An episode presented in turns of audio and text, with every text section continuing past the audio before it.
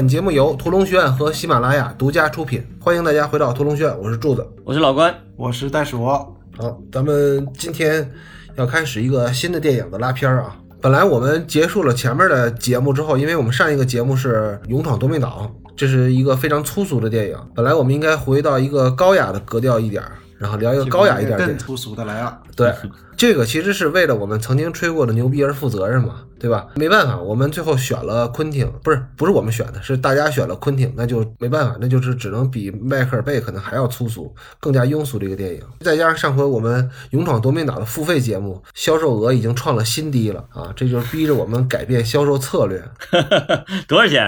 卖多少？真是相当凄凉。不行，所以我们接下去每期都收费。我也觉得是这样，要不然没没法干了。就第一期不拉片儿的，然后不收费，是免费的。对对对，我估计这一期憋了这么长时间了，怎么也得能聊一期闲片儿。我觉得六回狗先这一期先不拉片儿，聊聊话题。今天这个话题就足够咱们扯一阵子了。这个承诺兑现时间有点长，你上回发动完大家投票，到现在已经过去了仨月了吧？是吗？在我心里的感觉已经快半年了。以后就不要搞这些没用的，净整那没用的，整完以后给我们的听友们都气的什么玩意儿啊！你这而且大家都纷纷要求拉昆汀的另外几部电影，而我们选了个《落水狗》，作死。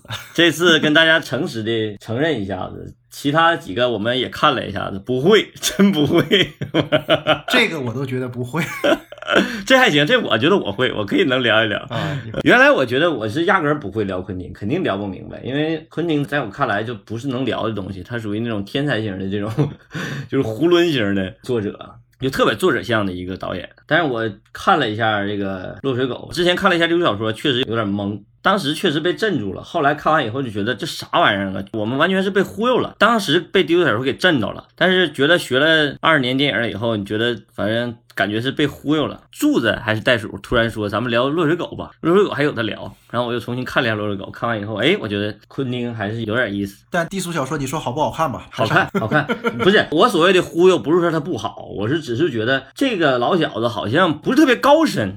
我们被他忽悠是觉得他特别高深，但其实不是，其实这哥们儿一点都不高深，看反了。我原来是感觉这个特高深，你这样吧，咱们还是按照咱们节目一贯的老顺序来啊，好不好？嗯嗯嗯，因为那个咱们在群里头也提前预告了，说我们今天下午要录这个落水狗，那你是要微信直播吗？微信文字直播是吧？不是，所以我就是说，其实咱们群里边还是有朋友是，我估计啊，听咱们节目的朋友可能是有没有看过落水狗了，所以我还是要先简单的介绍一下落水狗这个电影啊。嗯，落水狗是由这个我不会念的一个电影公司发行的一个犯罪电影啊。好吧，没有中文翻译吗？就是我不知道，我也懒得找翻译，所以我就、嗯我就说我不会念就完了，换诚实。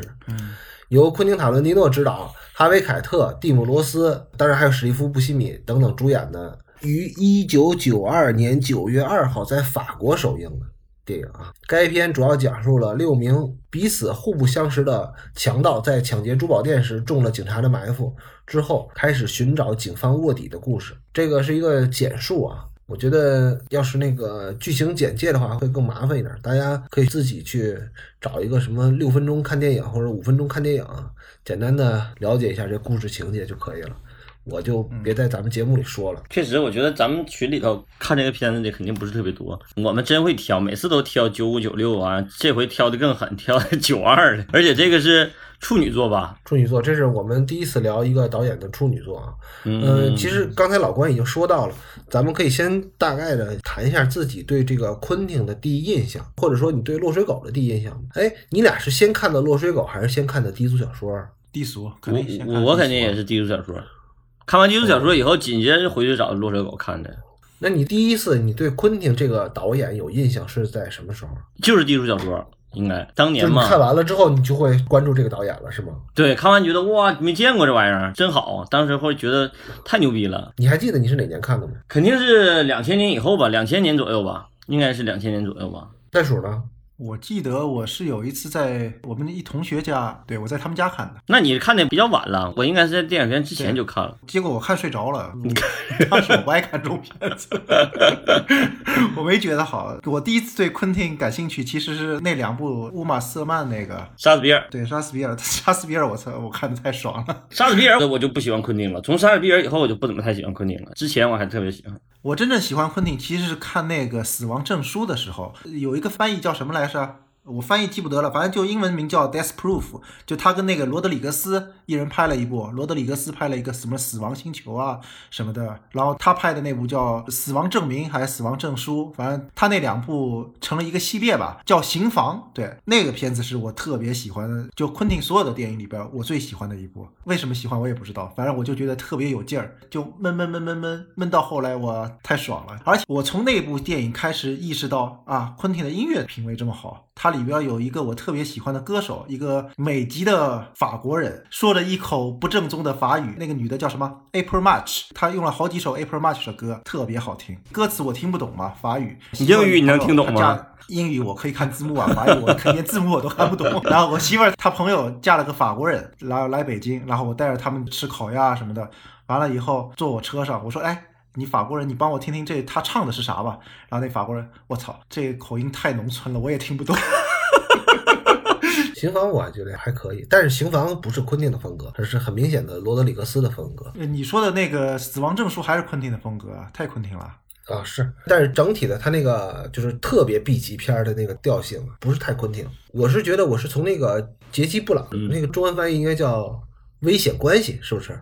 哇从那之后，我就不是很关注昆汀了，包括后来他出的《八恶人》啊，包括他的那个《江狗》啊，包括他的让大家最推崇的，比如《无耻混蛋》啊什么，我都没有觉得特别好，因为我觉得好像就是昆汀应该属于一个樱花式的导演，就在他盛开的时候他就凋零了。反正我是这次的感觉，我准备这两个片子的时候，我的感觉有特别强烈的感受。为什么感觉是被忽悠了呢？而且你这种感觉我特别理解，是什么原因哈？我觉得这也是咱们今天聊昆汀。的一个主题，就我觉得昆汀属于无招胜有招的打法。咱们自从学过电影以后，你学了好多套路，你发现这哥们玩的东西不在你的套路掌控之内，所以你就觉得他这玩意儿玩的高还是低，好还是坏，你没法评价。他其实跟徐晓峰有点像，你要这么说。嗯，但是实际上我看完这个落水狗以后，或者是研究完落水狗以后，我才发现他其实里边还是有很多传统的东西在里边，只不过他对藏的特别好，而且他主要是那个心态特别好，特别放松，在最开始的时候就特别放松，就打破了好多陈规，让你感觉这哥们儿是。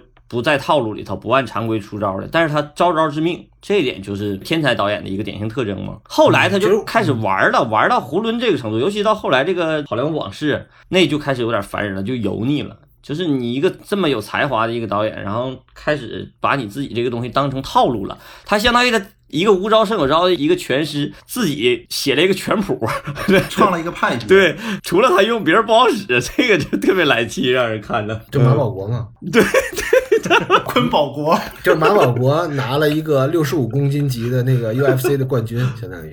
就我觉得昆汀他的观众啊，可能就喜欢他的，就习惯他这一套，然后吃他这一套。嗯嗯。你要不吃他这一套的吧，你就喜欢不起来。其实这就说回来一个大家对昆汀的第一印象的问题，就是我对昆汀。的第一印象就是，我看昆汀跟当时看北野武，呃，应该是北野武更早一点，昆汀是在后边。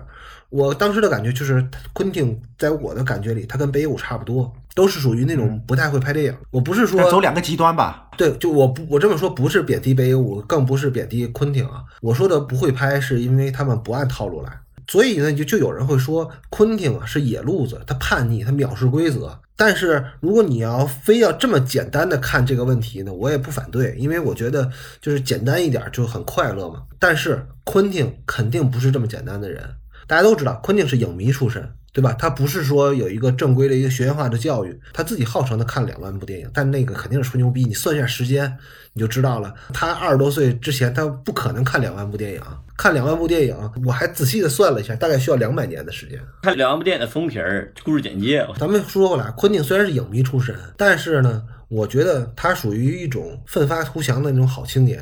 就是你想想啊，咱们所知道的历史上的文化名人，有多少人是图书管理员出身的？主席咱就不说了，对吧？嗯，像沈从文啊，像莫言啊，包括姜老师啊，他们都是图书管理员出身的。就是你以为他们后来的成功是跟他们的自我修为没有关系吗？肯定是有关系的。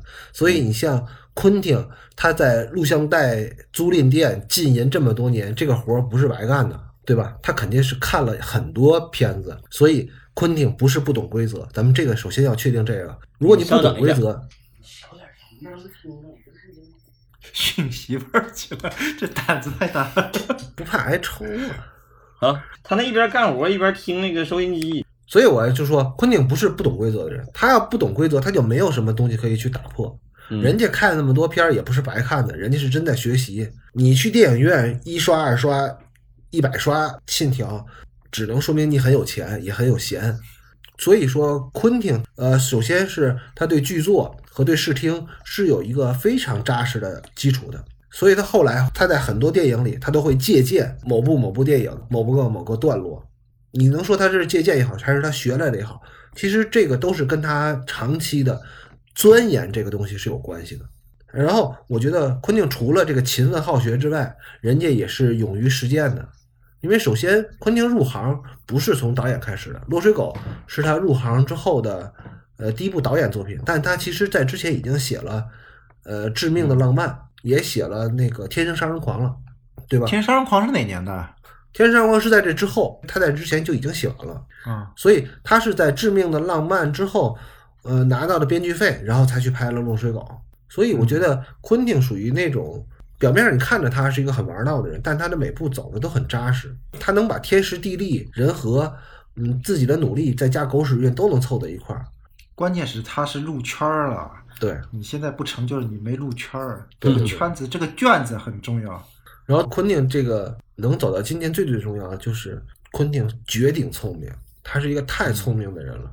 你比如说，就是哪怕咱不说别的，就说记忆力这事儿，你都拼不过他。他能把某个电影里的某个桥段用回来，是因为他能记得住。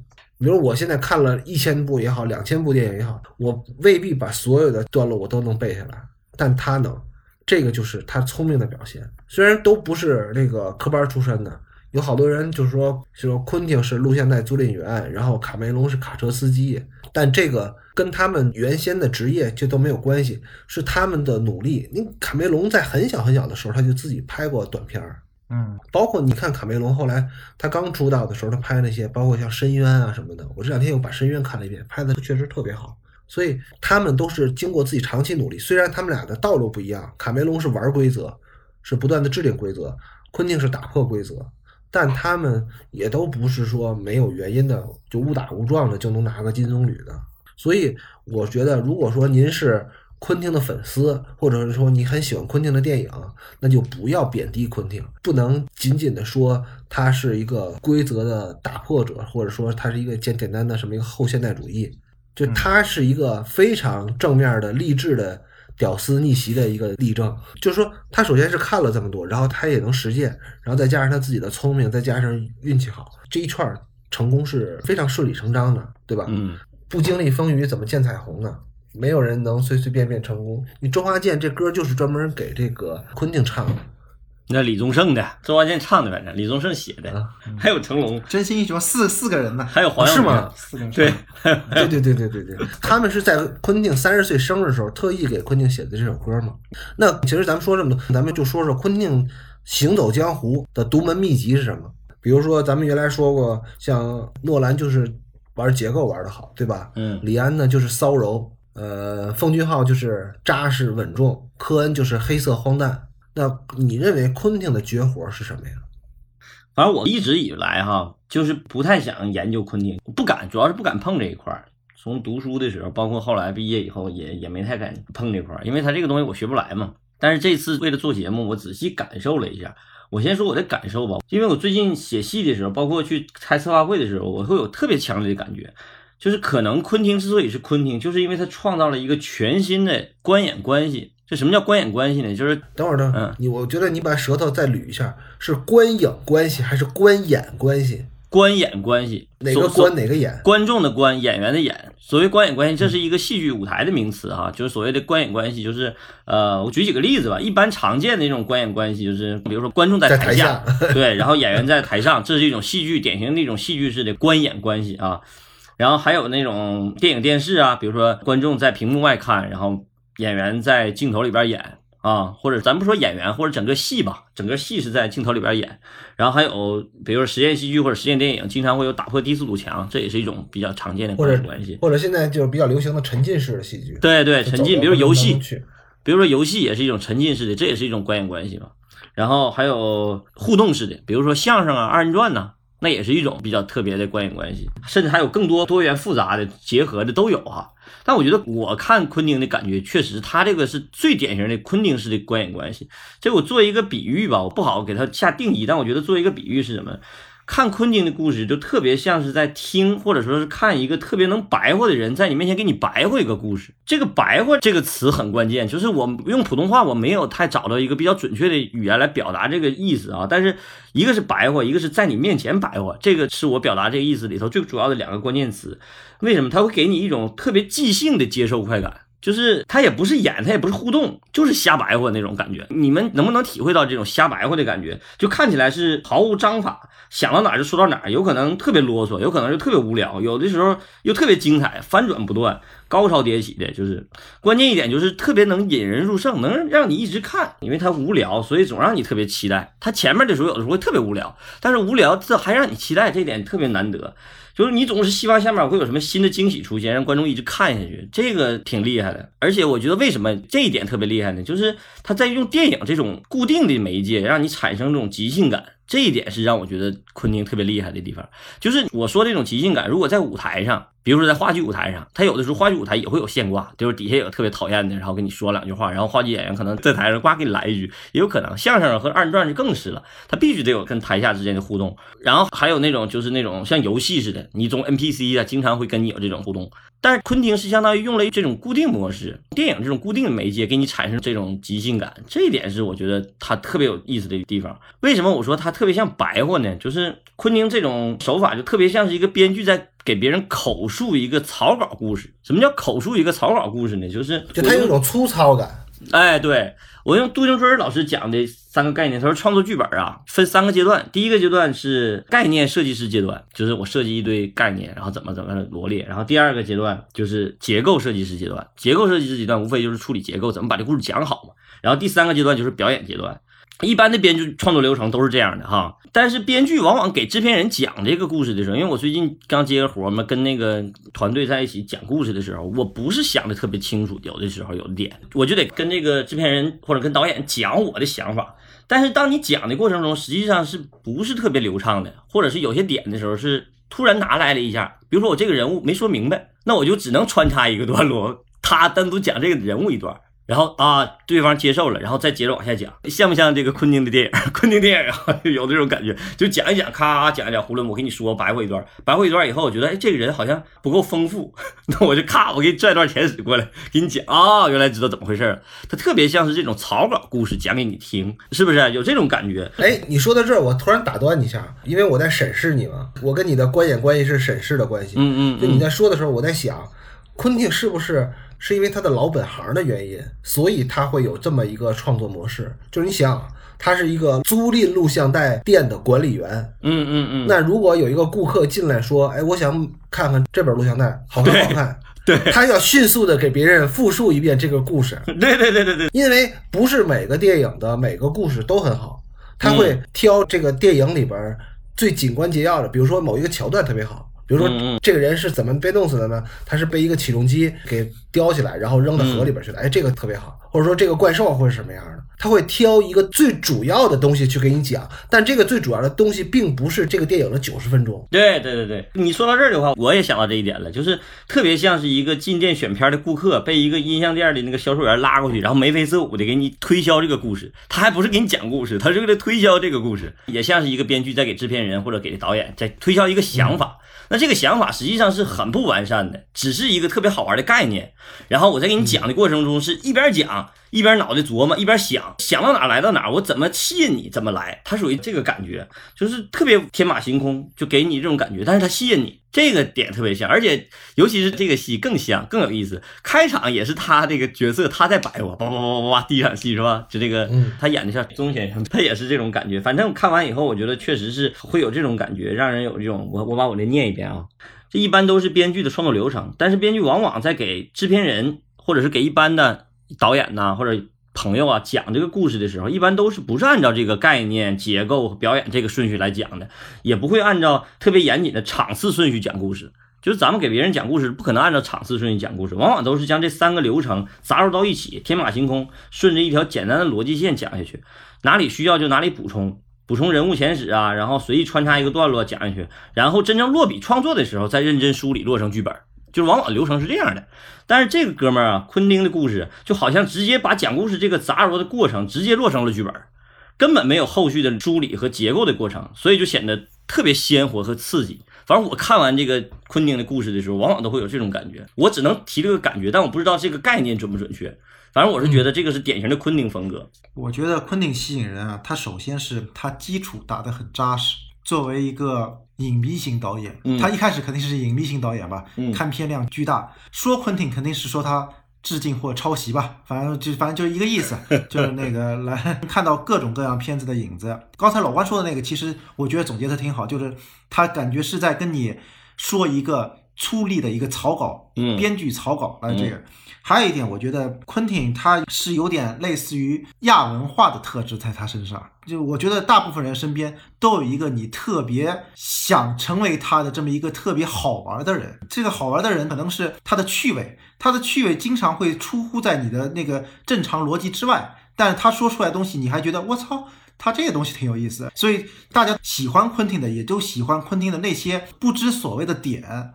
但是我就觉得他有些东西在这个片子里边啊，他用在里边都会觉得过，但是大部分的点他可能会就恰如其分，就你放在里边也不会觉得是一个老梗，也不会觉得一个俗梗。然后是觉得一个特别有意思的东西在里边，他相当于是一个点子王。你身边如果有一个点子王的话，大家都会很喜欢他，看看他的想法是什么样。柱子同学嘛，就大家都很喜欢柱子，就因为柱子是点子柱嘛。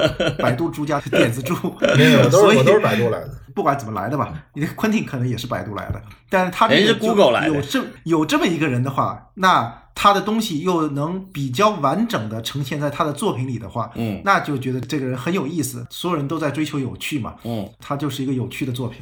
不管这个有趣是好笑或者是刺激，反正就是反正怎么怎么刺激怎么来，怎么吸引你怎么来。对对，嗯嗯，因为我是先想到这个话题，就是昆汀就是行走江湖的独门秘籍是吧？嗯嗯，我是先讲到这个话题，然后我再去回头总结昆汀的。我还是说，因为咱们拉过这么多导演了，这些导演其实每个人都有自己身上特别闪光的地儿。他能在行业里头连拍这么多部戏，那肯定都不是简单人物，对吧？哪怕哪怕你觉得迈克尔贝俗，迈克尔贝也是有自己的绝活的。后来我想来想去，我觉得昆汀可能的绝活是结构。我觉得他对结构的那种敏锐性，哪怕要是说他有可能是下意识出来的，就像老关说他是白话出来的，那他可能就是天赋异禀，就是很牛逼。他对这个做结构的敏锐感，这个是一般人比不了的。就我有一个朋友啊，我这朋友就是没什么文化，他就是卖农产品的，卖棒子面儿啊，什么木耳啥的，没啥文化。他知道咱们要录这个昆汀的时候，他跟我说，他给昆汀起了一个外号。叫环状叙事小祖宗，就他们没文化嘛，对吧？一听就是天津人哈。对，因为他虽然也出过国啊，留过学，但他那个学的东西，他他是在阿拉斯加跟一个爱斯基摩教授学的制冷机械专业，你想想。所以咱不用听他那个环状叙事小祖宗这个称号，但呢，我觉得他说的这个挺准的。准在哪儿呢？咱们也说诺兰的结构，但昆汀跟诺兰的结构还不太一样。我感觉像昆汀在这个《落水狗》当中的叙事结构，有点像什么呢？咱们听众大概都是很年轻的啊，就不像我们这么岁数这么大。我们小时候有一种录音机叫双卡录音机，你仔细想一下，《落水狗》的叙述方式就特别像是双卡录音机的模式。就是你这边在放一个磁带，那边在录这个磁带，但是你这个录机可以停，然后再把这个放机再倒回去一点，然后再放这边再录。其实它是有一个完整的时间线的，对吧？你这个卡带肯定是线性的，但是呢，你这个录机在录的时候，你可以把你的放机再倒回去一点。所以我觉得落水狗的那个叙述方式，就是叙述的结构，就有点类似于双卡录音机的工作模式。但是到了低俗小说，昆汀就升级了。昆汀有点像咱们以前学老派的线性剪辑的时候，就是在这个有 N 多放机组成的一个老式的那个对边机房。对对对对，对边机房。咱们在老式的对边机房里边工作的时候，是有好多台放机，然后这有一台录机，你控制这台录机，然后录哪个，对吧？这是线性剪辑嘛。所以我就觉得，我给昆汀的低俗小说起了一个名字叫。环状叙事中嵌套倒叙的多线并进式结构啊，这个名字我只说一遍啊，因为免得有人跟我抬杠，你们没听清就算了啊。所以我就觉得昆汀最大的特点就是，首先是多线程叙事，它不是说多线索啊，它是多线程叙事。呃，每条故事线的起始点都不太一样。比如说啊，咱们普通的多线索叙事呢，就是几条线齐头并进，对吧？就比如说你像北京五环，对吧？有。上下八车道，这边四车道齐头并进，四辆白色小 Polo 啊，齐头并进跑。但昆汀不是这样的，他是说其中有一辆小 Polo 跑得贼快，对吧？五环十三郎唰唰唰的跑，然后有两辆小 Polo 呢，你追我赶，慢慢走。但还有一辆小 Polo 呢，是去年就已经出发了，轨迹都是在五环上环形跑，但是呢，时间上是截然不同的。仔细想想，跟诺兰是截然不同的。它是同一轨迹的时间差，我这个举例子有点简单粗暴，呃，肯定是有谬误的，大家就各自有不同的理解方式，这也没关系啊。在《落水狗》这个电影里边，我是觉得昆汀这个你的那个叫什么环形，就是反正刚才那一堆词儿吧，并不明显。他落水狗这个，我觉得他还没琢磨明白吧？对他只是挥洒天性，所以你要心里永远想着昆汀的脑子里边的电影就全是录像带，所以你要考虑它的结构的时候，一定想在录像带里怎么能解决这个问题，他就能解决这个问题。如果说真到了是一堆 DAT 的素材，他就不会了。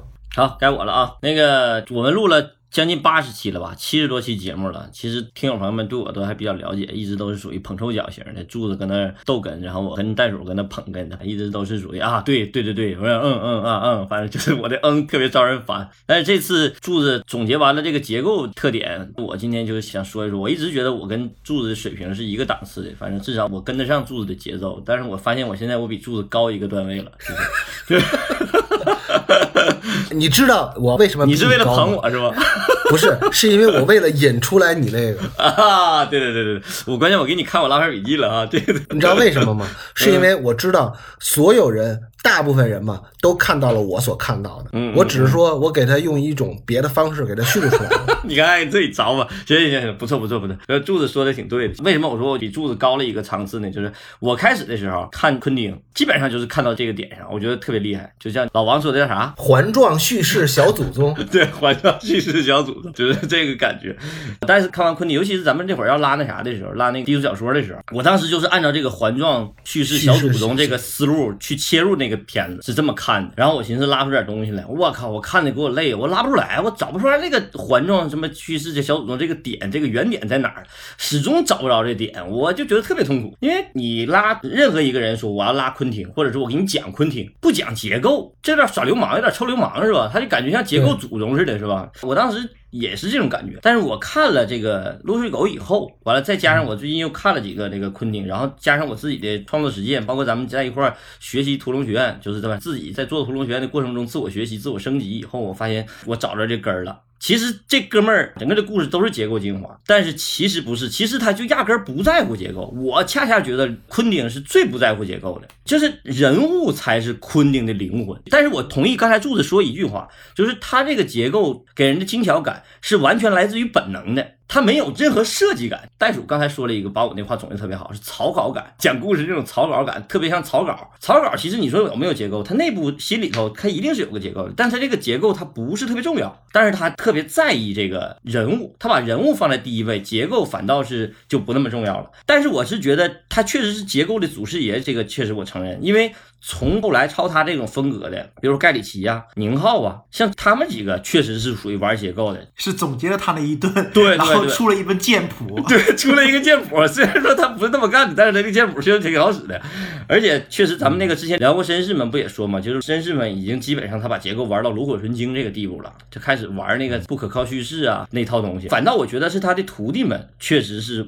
把这个结构玩明白了，但是他就是属于大师级别的，他不在乎这个，他根本不是在玩结构，在他眼里就好像就没有结构，不在乎结构的昆汀，恰恰成了评论家眼中的那种结构大师，这个特别有意思。反正我是觉得这个片子最值得聊的就是这个话题，就是我跟柱子这个之间的观点的不同，恰恰是我们觉得学习昆汀最有意思的一点。我站老关，我是觉得昆汀的结构真是天性使然，嗯，他的结构没有理论，但是后人总结出来的哦，有一套理论，然后拍出来东西跟他完全不一样，一样那是玩结构的。昆汀，但是你说是玩人物吧，我觉得他还是在玩桥段，他是玩桥段的，我觉得。嗯，所以啊，就是我觉得你也说了，咱们快录了八十期节目了，我觉得我为这个节目奉献出来的最多的就是被贬损。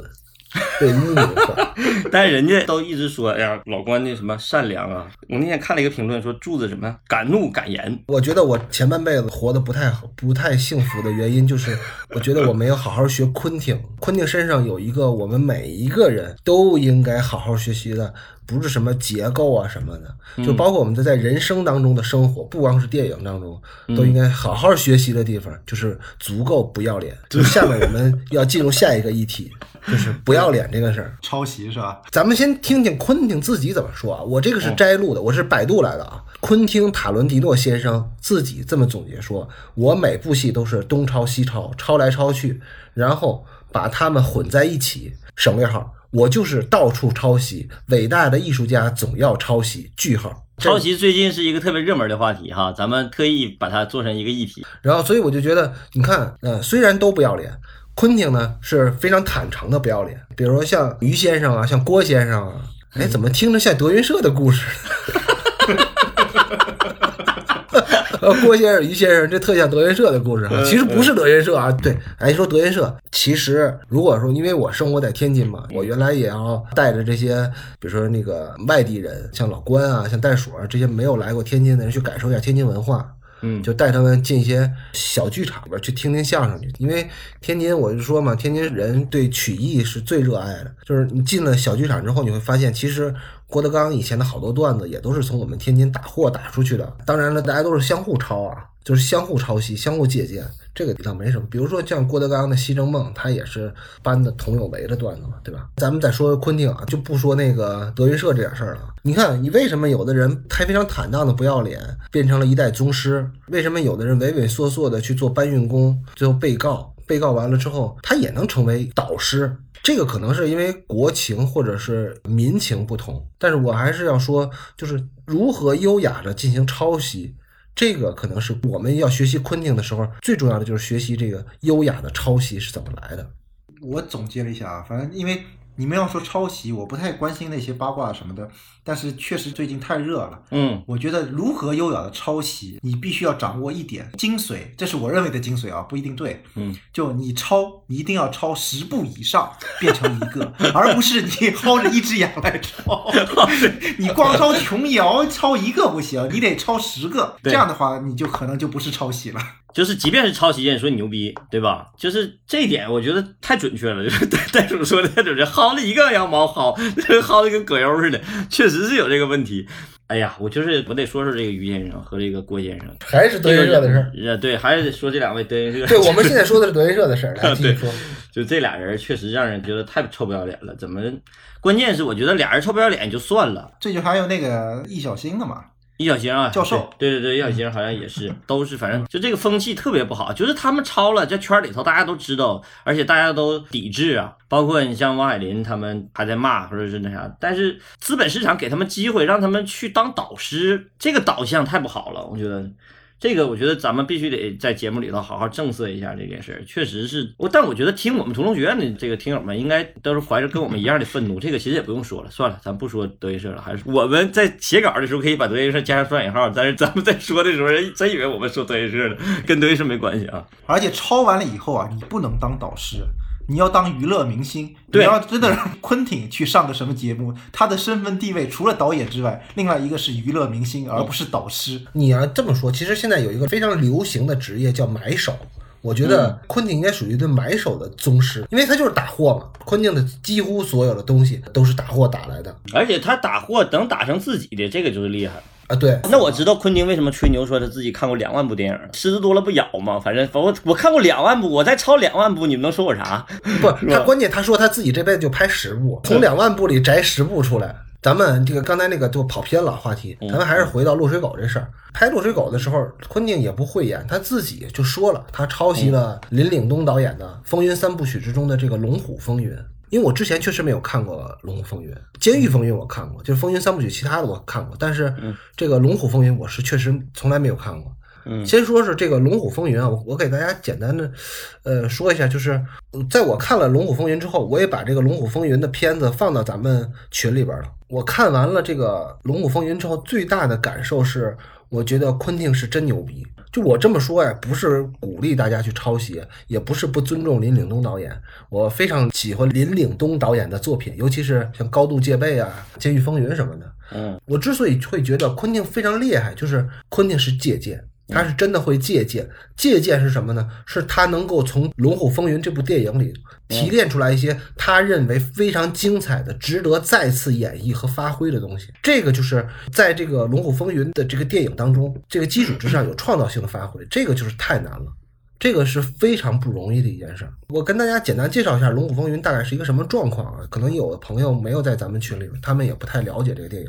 就是林岭东当时是半路接手《龙虎风云》拍摄的，因为当时《龙虎风云》已经拍了一部分了，所以我们就会看到这个《龙虎风云》这个电影呢，前后某些段落的拍摄手法其实不是特别统一。这个故事比较浅显，大概就是讲的是一伙悍匪抢劫了好几个金店，然后警方呢。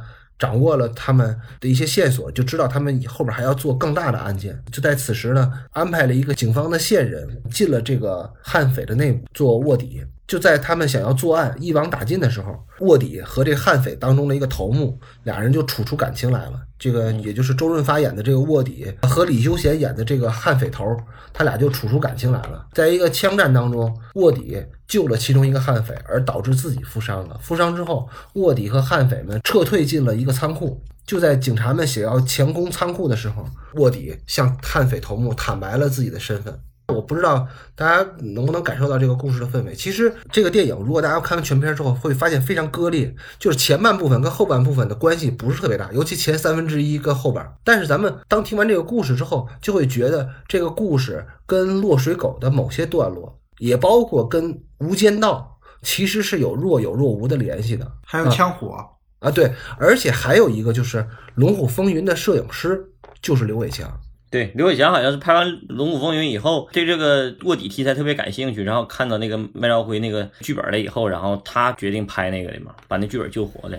所以我觉得《落水狗》其实就是节选了《龙虎风云》的最后半个小时，把这个《龙虎风云》当中最有戏剧性的段落，也就是说警察把这些悍匪们围困在一个仓库当中，这个段落他给保留下来了，而且呢，他还保留了一组人物关系。就是周润发饰演的这个卧底，其实就是《落水狗》当中那个程先生，而李修贤饰演的这个悍匪头目呢，也就是哈维·凯特演的那个白先生。我们现在再总结出来看是什么呢？我保留了一个核心场景，最具戏剧化的核心场景，我保留了一组最有戏剧效果的人物关系。那昆汀等于就是把这个《龙虎风云》当中最闪光的部分给挖掘出来了。还有那个场面，就互相比枪那个场面，三对点。他把这个核心场景和核心的人物关系拿出来，然后做了本土化的移植，然后给它做了一个扩充。所以我们再看《龙虎风云》和《落水狗》的时候，我们虽然是觉得他们之间是有设计上的承接关系，但是是一个非常全新的演绎方式。你比如说，咱们之前也会说到双瞳和《唐人街探案二》之间的关系，那个大家仔细想想，什么叫抄袭呢？就是全搬。对，就是搬家公司的做法。对，唐探基本就是全搬，套了一张喜剧外壳而已。就我给他举个例子啊，就是昆汀属于神偷，就是进了这家之后就只拿金银细软，然后就走了。然后呢，比如说像郭呀、于呀，包括陈啊，他们都属于就是搬家公司式的做法，就楼下停了十辆卡车，然后把这个屋子彻底搬空，陈还行，那俩对吧？那个除了除了确实是属于地板和墙纸不拿之外，剩下的都搬走了。所以呢，就是知道这个偷盗也是有高级和低级的区别，就是说，这是我我认为这个区别就在这儿了。这个啊我就想到感觉是老关刚刚的理论就可以用在上面。我怎么给你讲一下《龙虎风云》这个电影？嗯，哎，这个跟前鼻音后鼻音有关系吗？就口条的关系，关键是口条。就是我把这个故事给你讲的时候，我岔出去讲了他俩那个警察跟那个黑帮分子的那俩人关系。哎，这俩关系挺有意思的。然后就把这个点，这叫人物关系，挪到了这个落水沟里边。他虽然说自己是抄袭，但是你没法告他，你不是抄的故事啊，我抄个人物关系怎么叫抄袭呢？对吧？像美国这种，你只要抄了，你就会担心有大额的罚单过来的国家，那你这个版权意识肯定比中国重视多了，对吧？他这个真的不能算抄袭，他这个就是属于再创作了，属于二度创作了。接着说优雅打货呗，我其实现在是最想听听老关的意见，因为啊，就是多日不见老关了，他觉得他自己能耐涨了呗，对吧？说了半天就是想多分点钱呗，对吧？你说说你认为如何优雅的抄袭，对不对？让我们也学习学习。我们正式录节目之前，我还跟那个朱老师请教，我说这段戏写不明白，你给我指导指导。完了节节目的时候就给人惹了，完了等节目结束的时候，人还得给我指导呢，完了这会儿不搭理我了，可能没那意思。我本来想的这回的咨询。费就定在两千块钱，但是现在我一看，我得分你百分之十走。那个关于抄袭这一块，其实我觉得挺有意思，值得聊的是什么呢？因为从我们的个人创作经验来讲，我们群里头有好多编剧，好像职业编剧人比我们厉害多了。当然还有一部分就是想入行的那个那个朋友们，甚至有的学这个的，是正在学的，已经入行了在学的。我跟大家分享一个，就是基本上我们面对的这个级别的制片人呐，或者是导演呐，或者是什么公司啊、甲方啊。基本上都会给你提这个问题，就是我要一个什么什么样的电影，或者是我要一个什么样什么样的故事。比如说好一点的，像带入这种是吧？我给你十个电影，你给我整合成一个，这就很厉害了。因为我们基本上拿不到那种版权的剧本，就是比如说我买了一个类似像盗钥匙的人那种，然后直接拿过来变成风平浪静啊什么那种，就直接买人家版权，然后你让你做本法改编。这种项目一般都大公司做的嘛，好多都是其实小公司啊，比如说网大呀，或者是电视剧之类的，其实基本上都是在让你借鉴一下。然后我要一个什么风格，因为很少有制片人能。跟你说我要一个原创，你做委托创作，基本上他都会给你拿一个举例子，因为他要是能给你讲一个故事，基本上那就不用你编剧了。你要说到这儿，我其实我挺想说什么的，嗯，因为在你没有成为大编剧之前，有可能你拿到的那个他买来版权那个东西跟狗屎一样。这种项目我也遇到很多，我也不知道那些制片人都咋想的，他们会买一堆狗屎一样的那个 版权。一四一五年的时候，资本热的时候，大家都疯狂的去买东西。留下来的产物，我不知道他那个应该算文学、算小说还是算网络文学，我说不好。他那个东西是文学吧？就是一堆文字，前言不搭后语的东西，我也真不太理解。其实这个特别值得去研究，因为未来你面对的大部分的工作都是这种工作，都是类似这种所谓的让你去借鉴或者让你去抄。但是抄其实分很多档次、很多水平，你真的做好了就能达到昆汀这种水平。这个是昆汀最值得我们学习的地方。具体是怎么学，这个就是看本事了。还有一个就是关于抄袭这个，那你说完了之后，你没告诉大家怎么弄？不，现在费，咱还没开始拉片的嘛，这一集不是免费的嘛，然后下一集开始收费嘛。哎呦我的天！我们这几千个听友早晚让你得罪光了，我的眼睛都冒蓝光了。我寻思这两天长能耐，到底长哪儿了？这么狂啊！关于这个事儿，其实从法律上来讲也有案例的嘛。比如说王海林老师他们几个，于飞老师他们几个，包括宋方金老师他们几个，在给那个琼瑶阿姨做那个叫什么专家顾问、专家团的时候，中国已经有这个案例了，就于正这个案子已经有这个案例了。他们做评定的时候，什么叫做抄袭，什么叫做借鉴，实际上行业是有标准的了。关于抄袭是有标准的了。至少有过这个案例，他如果要是没有标准，这个不好说。但是具体什么标准，咱们可以去翻一翻那个公众号，或者是他们几个怎么做的这个案例，这个咱们不在这提。那个东西就不是可以学的东西。我听说是整段整段拿过来用，那就不是说直接搬走了，那就是直接给人刷个墙就变成我的家了，那就是那种玩法了，对不对？直接抢房产证，那个那个确实太恶心了，太恶心了。但是你如果要是做的好。就是比较低级的吧，在我们眼里看来比较低级的，就是那个陈老师那种，给套个外壳，抄故事，对，把故事拿过来，然后套一个喜剧外壳，其实也做的还可以，而且确实成功了，人家挣了好多钱嘛。包括韩寒那个也是嘛，人乘风破浪人自己在后边承认了，人家在结尾的时候明谢呢，明谢那个那个难兄难弟，明谢他们，这个我觉得都还好，但是怎么把它变成那个你的东西？古往今来，天下文章一大抄，所以我就觉得故事本身已经衰竭了，就是原创故事已经不存在了，早就不存在了。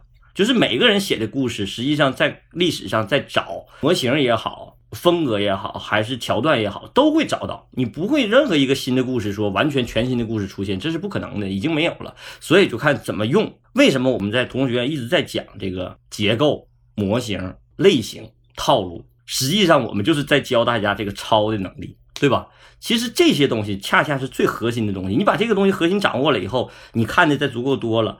在你用的时候，你就感觉是你原创的，就是你你会自己骗自己，本来是抄了好多东西，然后等你给别人讲的时候，哇，编了一个特牛逼的故事，然后说好像像这个，好像像那个，你自己都意识不到，能达到这个水平，基本上就有原创能力了。所以你说的那个，我大概理解成是这样，就是说，因为犯罪嘛，犯罪它也是有鄙视链的，比如像郭瑜啊，他们都属于那种硬桥硬马的抢劫犯，可能像陈呢，就属于盗窃。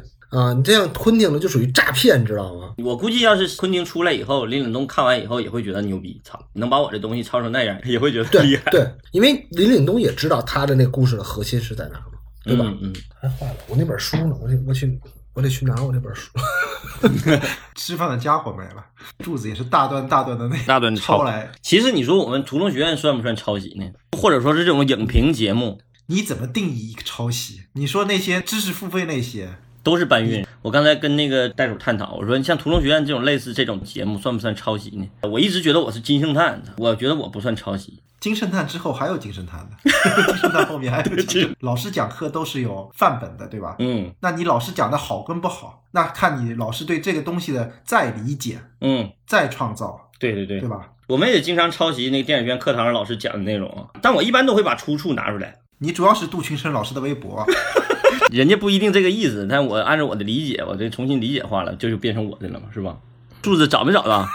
哇，这么厚一本，因为我们这个说的有点乱了，嗯，呃，所以我就想结束这个话题，因为我们确实也得留一部分内容落实到他拉片的过程当中，我们去聊到底是怎么借鉴、怎么抄，或者说怎么抄袭的，嗯，那个林岭东，或者说他怎么借鉴的其他的类型电影。所以我想给这一段就做一个小结吧。我觉得我们刚才对这个。不论是说抄袭也好，还是说借鉴也好，定义都不是说特别精准。我是觉得应该有一个特别精准的语言去描述这个状态，就是昆汀的这个状态。我在我的知识体系里，我是没有这个能力。但是我这两天在翻书的时候，我发现了一个词儿吧，我觉得说的特别好。去如何描述昆汀现在这个状态？它应该属于叫创意性的剽窃。创意性剽窃。我现在手里拿了一本书啊，我这本书我就不分享给大家，因为这是我自己的一个私人宝典。题目就叫创意性剽窃，如何优雅的创意性剽窃？不是啊，这本书不是这个。他说，其实你看，在米尔顿，他当时也说过一句话，就是说，一旦你借用者处理的不好，就变成了剽窃。所以说，剽窃的绝妙或者说精髓在于。你要处理的好，就是你得懂你剽窃的这个东西是什么东西。所以我觉得，无论你是做一个影视爱好者也好，还是说你是一个影视工作者也好，那你平时在非工作状态下，那你要干什么呢？或者说你想进阶为特别呃硬核的影迷，那你要做的工作是什么呢？就是研究，研究是什么？就是在寻找，寻找你能剽窃的对象，就是这么简单。我觉得，哎，那咱们就开个头吧，给下一场戏。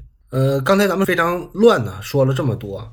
呃，我们还是觉得好多关于对昆汀作品的理解，或者说对昆汀这个作品的评价，我们还是要落回到这个拉片当中说。好，咱们下面就开始进入正式拉片吧。拉两分钟，但是因为节目时间也到了嘛，大家知道我们这个肯定就是一个引子，给下一集做一个预告而已啊。基本上我们每个电影第一集都是在说引子，是吧？好，在第零分零秒到七分三十八秒。啊，这是全片的第一场戏啊！刚才咱们群里的朋友还好多人说根本就看不进去这第一场戏。说实话，我也看不进去第一场戏。我如果不是为了拉片，如果我是自己选电影的话，我绝对会把这七分钟的戏完全跳过去。但是作为咱们录节目呢，我还是要跟大家大概说一下这个段落大概的剧情是什么。因为这伙人是要去抢劫嘛，这个抢劫项目的策划人，也就是项目经理乔老大，在一个叫鲍勃大叔饼屋的早点铺里边。请这个项目的几位参与者吃早点，其实就这么一场戏，咱们可以把它想象成一个公司的一个晨会。这场戏具体说了啥呢？大家自己去看电影了。我就因为太啰嗦了，我可以大概的跟大家说一下。就我认为这场戏大概说了三个部分吧。把这场戏我可以大概分成三个部分啊。首先，这场戏的第一个部分就是镜头在一直在转来转去那一部分，话题呢就是说宗先生在聊麦当娜那首歌叫《宛若处女》背后的含义是什么。然后第二个部分呢是乔老大在说了那句“王”那个台词之后，然后开始他跟哈维凯特之间，就是白先生之间开始讨论这个电话本的事儿。从这段开始，镜头就不再瞎转悠了，后面就全都是固定镜头了。就为啥呢？因为从这儿开始才是要真正开始讲故事。然后第三部分呢，就是乔老大起身去结账，然后艾迪开始收小费，但是粉先生不愿意给小费，就这个段落。所以其实这个七分钟的戏，我大概给它分成这么三个段落。这三个段落呢，它每个段落都有自己各自不同的一个用处吧。咱们一会儿细讲的时候，咱们再解析这个三个段落不同的用处是什么。我比你多了一个，就是 K B 里那个电台，哦那是哦，那是一个话题部分。那哦，对对对对对嗯对，这也算一个段落。我还是想总括的说一下这个段落啊，嗯因为很多人就对这个段落就开场落水狗的开场，大家有截然不同的两派，一派就认为这个是一个非常牛逼的开场，因为这个其实跟低俗小说的开场很像很像，对吧？说一些有的没的，嗯，然后呢，还有一部分观众呢，可能不是说昆汀的就死忠粉儿，只是说电影爱好者而已。大家在看这个段落的时候呢，是真的看不进去，真的听不明白他们在说什么。然后我自己呢，因为要跟大家聊这个片子，大家也知道我是一个比较严谨的人嘛，就是我本着非常严谨的治学态度，就反反复复看了很多遍这个开场，然后也对照着剧本又看了很多遍。我甚至去把他提到的每一首歌，我都去查了一下他的歌词，然后用百度翻译给他翻译了一下他那个歌词大意。就我老想从中找到微言大义，但是有一天我突然就警醒了，顿悟了。就是为什么怎么顿悟的，我就不说了啊，就是下下期再说。我突然发现我这个是一种谬误，呃，用成语来说叫缘木求鱼。就是我是在拿着非常传统的观念去理解一个后现代语境下的电影，所以肯定是我错了。我从看那个低俗小说的时候就有这种感觉。这个戏我已经不去纠结我看不懂这个这磨磨唧唧，我只是从他的创作理念上来讲。刚才你说完录像厅那段，我突然明白这个意思了，就是昆汀好不容易要拍胶片了，这个日常感，我是觉得从整个气质上来讲，我是觉得这段戏挺好的，但是太长了。按照现在这个观众的这个接受度来讲，这段戏有点长。但是当年九二年突然之间出现这么一个段落，而且后边的事儿又特别劲爆和特别精彩，其实这个昆汀当时的胆子还挺大的。你现在如果说这是昆汀电影，大家都会耐着性子去开始看，嗯但是这是昆汀的处女作，嗯，那那会儿昆汀还没有名气呢，所以在这个时候这一段就太随性了吧。刚才柱子已经说了，这开头部分只讲了四件无聊小事儿嘛，麦当娜的歌，然后乔的电话本里有个 Toby 的那个中国姑娘，嗯还有 KB 里的电台，还有一个付小费。这里边其实我老觉得在效率这个事儿啊，对于昆汀来说不存在。虽然这个前面七分钟吃早饭它是有作用的，我们从俗人的眼光啊，不是去看昆汀电影的眼光，能大概其知道表现一下鸡贼的布西米，就是那个那个粉先生粉先生打嘴炮的那个昆汀。说起昆汀打嘴炮，昆汀你看他作品这么暴力的一个人啊，然后出演自己的处女作，他的声音是第一个出来的，我根本没想到他的声音是这么娘，特别娘炮，跟他整个人物的那个反差特别大。他现实生活中他的型儿就特别有戏，这长得这么怪，跟史蒂夫·布西米那种。然后我是觉得，就昆汀啊，从这个他的第一个处女作啊，他也不知道自己能不能拍第二部，对吧？所以他这里边 带私货这个心思特别重。不管是昆汀那个生活中有没有表现出来，嗯就他生活中肯定是一个特别烦，就跟柱子差不多啊，特别烦人那个自以为是、自以为各方面都闭环的这么一个人。就所以他会把自己的那些生活理念，包括那些什么给小费啊什么的。假借那些演员的口给说出来，就是我们发现这个电影啊，前七分钟啊都在一个封闭空间里发生，在他剧本里写到了，这叫鲍勃大叔的饼屋嘛。但其实他在影片当中是没有反映出来这个店叫啥名字啊。我们会发现他这个《落水狗》这个电影，其实是有大量的内景，或者就是不怎么花钱的场景会出现，包括他在车内的一些场景，大家也可以看得出来，他那都是在拖车上拍的，就是非常粗糙的拍的。所以我就在想，他之所以会写。这么多这样的戏，其实是跟他当时的投资成本是有关系的，因为大家可以知道，是昆汀用自己的《致命浪漫》的稿费拿出来拍的一个电影，当然，他还有别的资金进来，但是他在一开始，大家就可以把它想象成类似于一种叫独立制作。他参加的是圣丹斯电影节，所以说它就是一个非常低成本的电影。所以如果大家想到这些，有的时候好多导演的他所处理的方式，并不是说我就想要一个仓库，嗯，或者说一个早餐店，这个肯定不是，嗯而是说由他当时的那个处境所决定的。就低成本电影的特点，我们基本上都可以总结一下。首先，场景少；嗯第二，演员少；第三，封闭空间多。这几个特点一有的话，那你这个电影注定也花不了太多钱了。嗯 对吧？昆汀为了这个片子能吸引眼球，就有刺激性的场面，除了加上一些那个就骂骂咧咧的那种发火的那种话，最多的还有就是这个电影的血浆用的特别多，满地的不合时宜的血浆。其实你刚才说的那个，他之所以这种打嘴炮的方式，我觉得咱们首先说第一个部分，因为在原剧本当中，昆汀给自己的设定是他要演粉先生，嗯，就史蒂夫·布西米这个角色。他。最开始是要演这个角色，嗯，对，但是他后来请来史蒂夫·布西米之后，他是把自己的词儿挪给了史蒂夫·布西米，他来演那个宗先生。在原剧本当中，宗先生就没什么话，但是昆汀之所以要在一开场还是要这么强调自己的存在感，尤其是第一部分他去评价麦当娜那歌的时候，嗯我觉得昆汀就是特别特别聪明的一这一点就是在这儿了，就是他在主动的去找麦当娜碰瓷儿。对，这个是很关键的一点。那会儿麦当娜有名儿，对，怎么说呢？就一个导演在自己的电影里边当演员，然后故意，他其实就是故意去曲解呃《宛若处女》这首歌背后的含义。也可以说他在解构这首歌，就是这个麦奶奶的这个名曲。我现在发现，我去翻那个麦当娜的歌的评论，现在都管麦当娜叫奶奶。差不多六十多岁了。对他去故意曲解这首歌，其实就是去找一个名气大的碰瓷儿。咱们设身处地的想，你一个小编剧和一个歌坛歌后，麦当娜如果在当时去回应他了，无论是夸他还是骂他，昆汀都成功了。所以说，你与其去想这段话背后有什么含义，你不如想想昆汀为什么要这么做。所以我觉得，在这段话，尤其是他有这么大量的台词的情况下，咱们就不能用最传统的观念去理解他这段话的到底是什么意思。但是呢，因为大家好多都是老听众嘛，呃，也都知道我们屠龙学院是一个很少愿意整大词儿的这么一个节目，对吧？就是我们极少照搬理论嘛。就一般像什么后现代呀、像什么解构这种词儿啊，一般我自己是不太好意思说的。首先，最重要的原因是我不太懂，我我也不知道啥意思。然后其次呢是，除了几位真正的文艺理论家啊，我觉得大部分谈论的人呢也都不太懂，所以说我们就很少用这些词儿。